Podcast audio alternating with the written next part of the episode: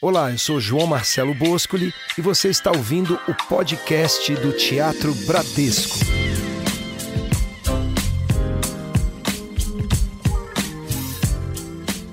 Meio rouco como estou, estava pensando na elaboração desse episódio. E aí me vieram tantas mulheres cantoras, musicistas, compositoras, arranjadoras, uma quantidade muito grande de talentos. Aí eu pensei, como colocar todos esses talentos num único episódio. Quando a gente pensa, por exemplo, hum, na Rosinha de Valença. Conversa, você vai arranjando de brigar. De palavra em palavra, você está querendo é nos separar. Uma grande instrumentista brasileira, daria para falar horas sobre ela e todas as outras que me ocorrem. Então, o meu critério aqui foi seguir a minha memória. Eu pensei, quem foi a primeira mulher que eu conheci fazendo música brasileira? E daí, através apenas das minhas recordações, eu vou passando por nomes aqui que eu espero que sejam depois individualmente visitados por você. A primeira mulher que me lembro, naturalmente, é minha mãe, a cantora Elis Regina. Não quero lhe falar, meu grande amor, de coisas que aprendi nos discos Desde sempre escuto a voz dela. Aí eu pensei, quem foi a primeira mulher na música brasileira que eu conheci depois da Elis? Claro que as nossas memórias às vezes é, misturam momentos, mas na música brasileira, eu acho que o primeiro nome depois da Elis que eu ouvi foi Ângela Maria.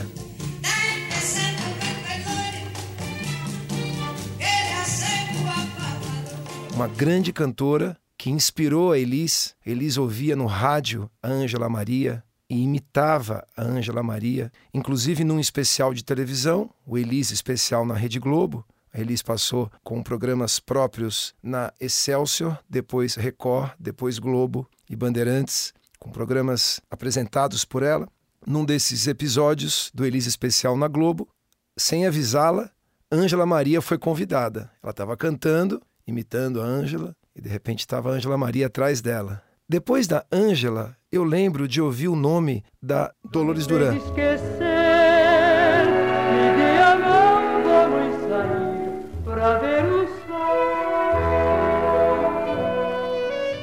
Uma grande compositora, muitos outros compositores brasileiros trabalharam com ela, como Tom Jobim, Carlos Lira, o Oscar Castro Neves, o Chico Anísio. E eu conheci a Dolores Duran na música Estrada do Sol, dela e do Tom Jobim, presente no álbum Elise Tom. Uma outra cantora que conheci também nesse período foi a Vanderleia. Era meu, o seu amor, que ninguém mais vai separar. A Vanderleia morava em Los Angeles, a ternurinha, e durante a gravação do Elise Tom em Los Angeles, eh, eu fiquei em alguns momentos sob os cuidados da Vanderleia. Isso tudo eu estou falando até 11 anos de idade, né? do dia que eu comecei a ter memórias até os 11 anos de idade. Eu descobri em determinado momento também um grupo de compositoras que, claro, têm as suas carreiras individuais, mas que eu conheci fazendo músicas gravadas pela Elis. Então, essa mulher, a faixa título do álbum da Elis de 1979, composição da Joyce, e aí é outro nome, e Ana Terra. Também nesse período eu conheci a Sueli Costa. Nada do que posso me alucina tanto quanto o que não fiz. Sueli Costa tem parcerias com Aldir Blanc, Abel Silva, Cacaso, com Capinã, com Paulo César Pinheiro, Fausto Nilo uma super compositora, toca piano, canta, um talento. E nesse período, a Elise escolhendo músicas, era falado bastante sobre essa produção das compositoras, né? E aí eu conheci a Luli e Lucina, uma dupla de cantoras, musicistas e compositoras. Nesse período, final dos anos 70, assistindo televisão, eu descobri a Alcione. Não sei se vou suportar os seus absurdos, você vai embora. Foi a primeira vez que eu vi uma mulher tocando trompete, uma imagem muito poderosa, aquilo me encantou. E claro, a voz, o carisma, estavam lá em Alcione. E assim foram caminhando as minhas descobertas. Nomes incríveis da música brasileira, um período da música brasileira, da nossa história, onde a mulher trabalhar com música era algo que, além de não ser bem visto, era algo que não era estimulado pelo meio. Tem o caso da dona Ivone Lara, que sempre compôs, mas muitas vezes ela não assinava as suas composições por uma questão de machismo, né? Um.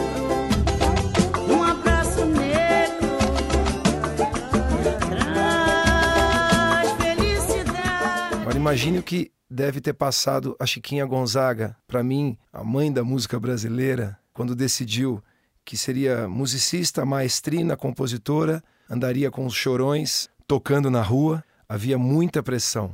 Ainda no século XIX, um outro nome que eu acabei me encantando foi a Guiomar Novaes.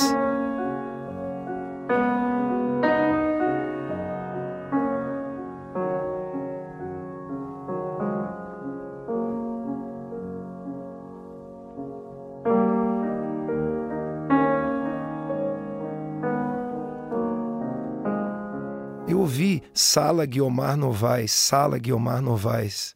E aí descobri que atrás daquela sala havia uma grande pianista brasileira que era respeitadíssima no mundo inteiro, tocando Chopin, tocando Schumann, tocando Vila Lobos. Vila Lobos ficou conhecido no mundo por causa de alguns intérpretes dele, e entre esses intérpretes se destaca a Guiomar Novaes.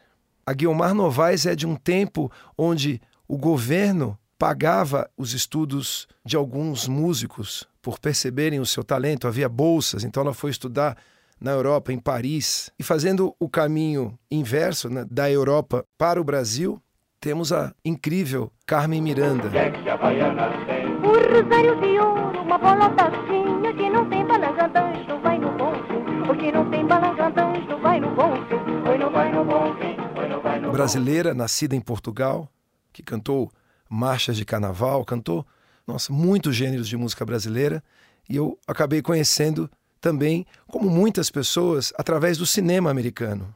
Quem não era daquela geração, quando assistia televisão, os filmes, certamente em algum momento era capturado por aquela imagem fortíssima da Carmen Miranda, que fez muito sucesso em Hollywood, nos Estados Unidos da América do Norte, e, consequentemente, pela força, o chamado soft power foi divulgada no mundo inteiro. E teve, quando voltou para o Brasil, uma recepção que ela não imaginava. Muita gente ficou criticando o fato dela ter feito sucesso fora do Brasil. Um outro nome que ouvi em casa e que me marcou muito foi o nome da Dalva de Oliveira.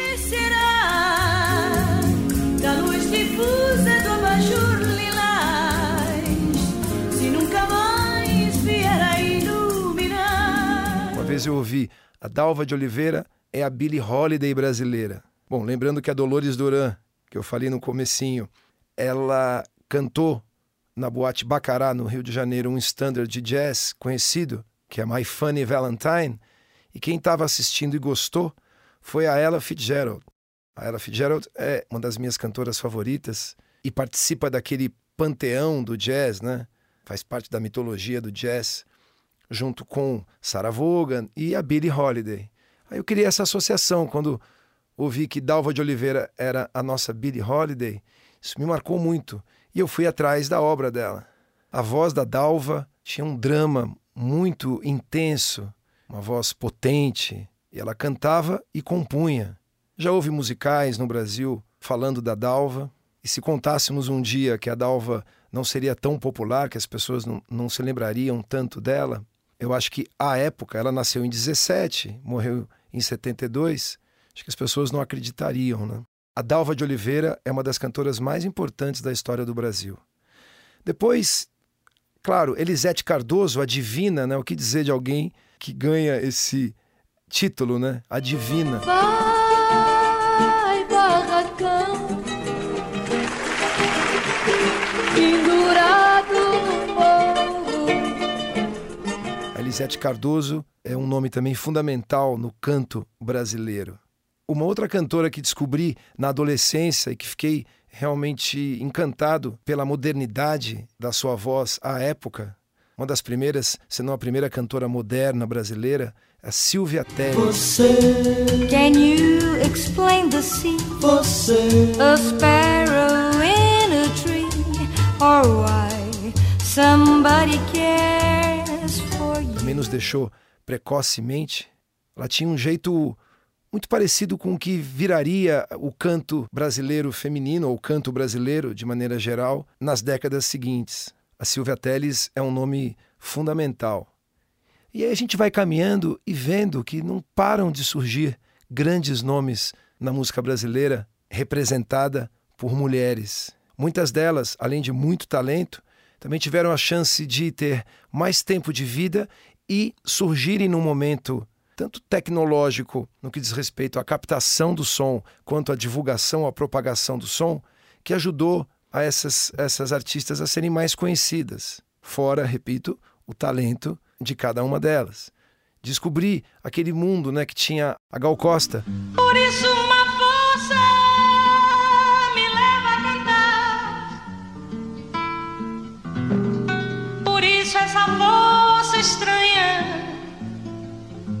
uma cantora que eu descobri com a Elis através de um álbum que não foi muito celebrado pela crítica, e a Elis gostava muito. A, a Gal estava cantando é, frevos, é, fazendo o chamado samba exaltação, era o começo da década de 80, havia muitas críticas, e para mim, através da audição em casa, já estava claro que a Gal Costa era uma das grandes vozes do Brasil. E aí começaram a brotar os outros nomes. Maria Bethânia, a Simone, que tinha um timbre muito bonito. almas que têm juízo e vontades, alguma bondade e algum amor. Foi gravar músicas do Ivan Lins e do Vitor Martins, que era uma dupla muito gravada pela Elisa. A Elisa já gravava o Ivan Lins antes dele trabalhar com o Vitor Martins, quando ele fez Madalena, que tinha composto Madalena junto com Ronaldo Monteiro. A voz, o timbre da Simone me chamou muita atenção. Aí houve um momento em que a Elis foi gravar um especial, Mulher 80. E aí havia muitas cantoras ali. A Joana, a Marina Lima,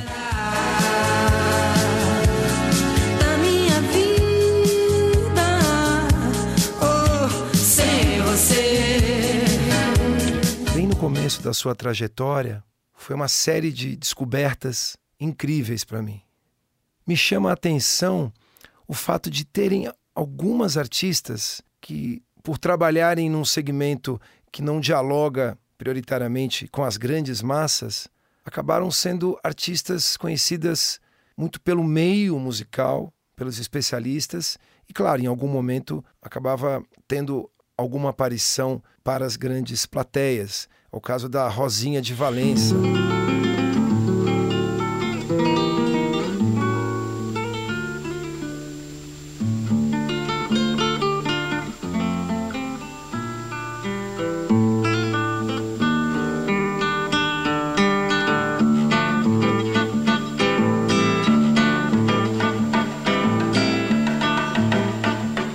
A Rosinha de Valença é uma violonista incrível. Ela também gravou cantando e às vezes cantava e solfejava junto, mas o lance dela, assim, a grande contribuição está no violão. Quando a gente vai estudar o violão brasileiro, a Rosinha de Valença é um nome fundamental. A pronúncia, o timbre, o balanço, o jeito de harmonizar. Eu recomendo quem gosta de violão, fala-se muito do Baden Powell, do Bonfá, tem muita gente incrível. Agora, a Rosinha, ela merece um lugar especial.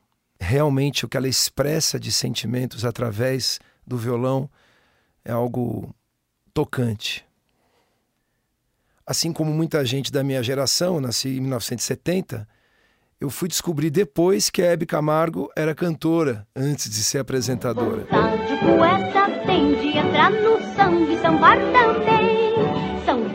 Como ninguém e ficar na vai.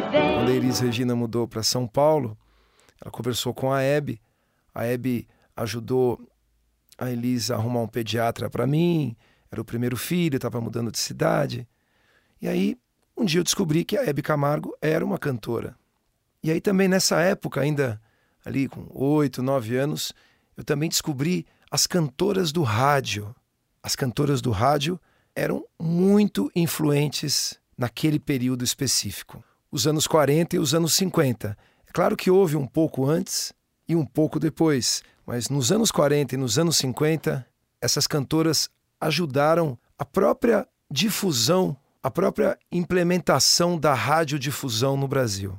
E aí muitos nomes que eu já falei aqui, como Dalva de Oliveira, Dolores Duran, Elisete Cardoso, Carmen Miranda, compõem uma lista que ainda tem Aurora Miranda, irmã da Carmen, as irmãs Batista, a Linda e a Dircinha Batista, a Isaura Garcia, chamada de Isaurinha Garcia, chamada de a Edith Piaf brasileira. Quando o carteiro chegou e o meu nome gritou com uma carta na mão.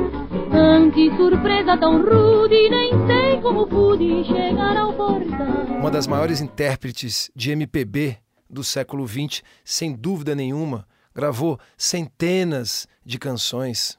E aí seguem nomes incríveis: Nora Ney, Violeta Cavalcante, Ellen de Lima e Aracide Almeida, uma outra artista que quem é da minha geração para frente conheceu primeiro como jurada. Depois eu fui descobrir que além de amiga, ela era a intérprete favorita do Noel Rosa. Aracide Almeida entendia muito do riscado. Suas entrevistas são incríveis e ela cantando também. É um canto de uma outra era que acabou pavimentando o caminho para as gerações seguintes. A Aracide Almeida é um nome muito importante da música brasileira. E aí, seguindo, contando com a minha memória e falando um pouco dessas artistas, como num bate-papo aqui com você, a minha ideia é que pelo menos dois nomes desses toquem a sua curiosidade e hoje, como tudo está a um clique de distância, você pode ouvir e ver a obra dessas artistas. Tem muita gente boa depois disso? Claro que tem. Tem muita gente produzindo música nos dias de hoje? Claro, essas pessoas estão aí, vigentes. O que me preocupa muitas vezes é essa falta de memória. E chega um momento que você não lembra mais que aquela figura existiu. E isso é ruim para todo mundo, né? Para artista, claro, mas sobretudo para o país, né? Se a gente não lembra de quem somos, daquilo que nos fez sermos o Brasil, é como se fôssemos uma pessoa, como se fôssemos perdendo a memória, até olhar para o espelho e não saber quem é aquela pessoa que está ali no espelho te olhando, né? Então esse podcast é para deixar essas sementes, né? Passando por nomes, se você nunca ouviu falei da Lula e Lucina. A gente hoje em dia vê duplas né, tocando violão e cantando. Então, se você gosta desse formato de duas cantoras com violão e você puder ouvir a obra da Luli e Lucina, certamente pode ser uma descoberta interessante. Seguindo falando das nossas artistas femininas, quando eu descobri os programas de auditório na televisão, eu conheci Jane e Erondi. Eu não posso suportar essa minha vida de amargura.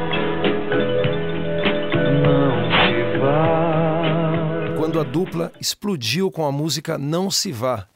Aí eu fui comentar em casa com a minha mãe, com meu pai de criação, é, a respeito da música, estava cantando. Aí eu vi o papo deles, poxa, essa é a Jane, a Jane Moraes, que tinha o conjunto vocal Os Três Morais, junto com seus irmãos. Ela também cantou num bar muito importante, um, lugar que revelou muita gente. Era, como a maioria desses clubes pequenos no mundo inteiro, é um, um viveiro de talentos, né? O João Sebastião Bar, né? E ela já tinha cantado bossa nova, já tinha participado de gravações como vocalista em estúdio, tinha participado de festivais de música, uma febre brasileira nos anos 60. Então eu conheci, muito parecido com o que aconteceu com a Hebe Camargo e com Aracide Almeida, a Jane Moraes, que era a Jane da dupla Jane e Erondi, que se tornou popular ali para mim, sei lá, 8, 9 anos de idade. Ela, na verdade, já tinha uma trajetória que eu desconhecia. Então a televisão foi para mim uma fonte importante de descobertas de artistas que muitas vezes eu não estava ouvindo ali no meu dia a dia. Voltando àquele especial que eu falei da Mulher 80, que a Elis participou com muitas cantoras, nesse especial elas cantaram As Cantoras do Rádio, uma música que falava desse outro período e dessas artistas incríveis, realmente incríveis, não é uma hipérbole aqui à toa, que já naquela época, em 1980, não estavam mais nas conversas, não tinham a popularidade que um dia tiveram. É normal isso acontecer, mas a preocupação deve ser constante, o trabalho constante de ir apresentando os grandes nomes da música e das artes, de todas as áreas, mas ir apresentando as novas gerações. Da Chiquinha Gonzaga, passando por Carmen Miranda e muitas dessas que falamos agora.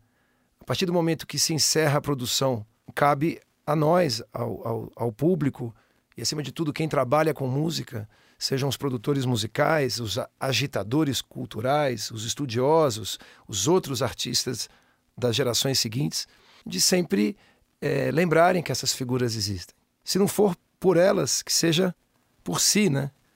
É, sempre lembro do Winton Marsalis falando que uma grande obra de arte não vai até você. Você que tem que ir até essa obra. O Shakespeare não vai bater na sua porta.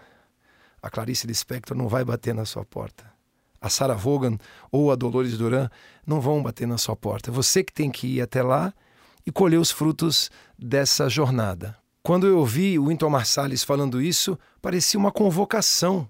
Ele estava dando uma entrevista e aquilo me tocou. Eu falei, é verdade, né? Os benefícios são todos meus, né? Então eu sugiro isso com muita leveza, alegria e sentimento. Que se tem algum nome que eu falei aqui e hoje nesse podcast do Teatro Bradesco, nessa edição gravada em março, em homenagem à mulher, Dia Internacional da Mulher, eu falei seguramente mais de 20 nomes aí, e todos muito importantes. E eu quero fechar essa edição falando de alguém que aprendi a gostar muito em casa, Rita Lee.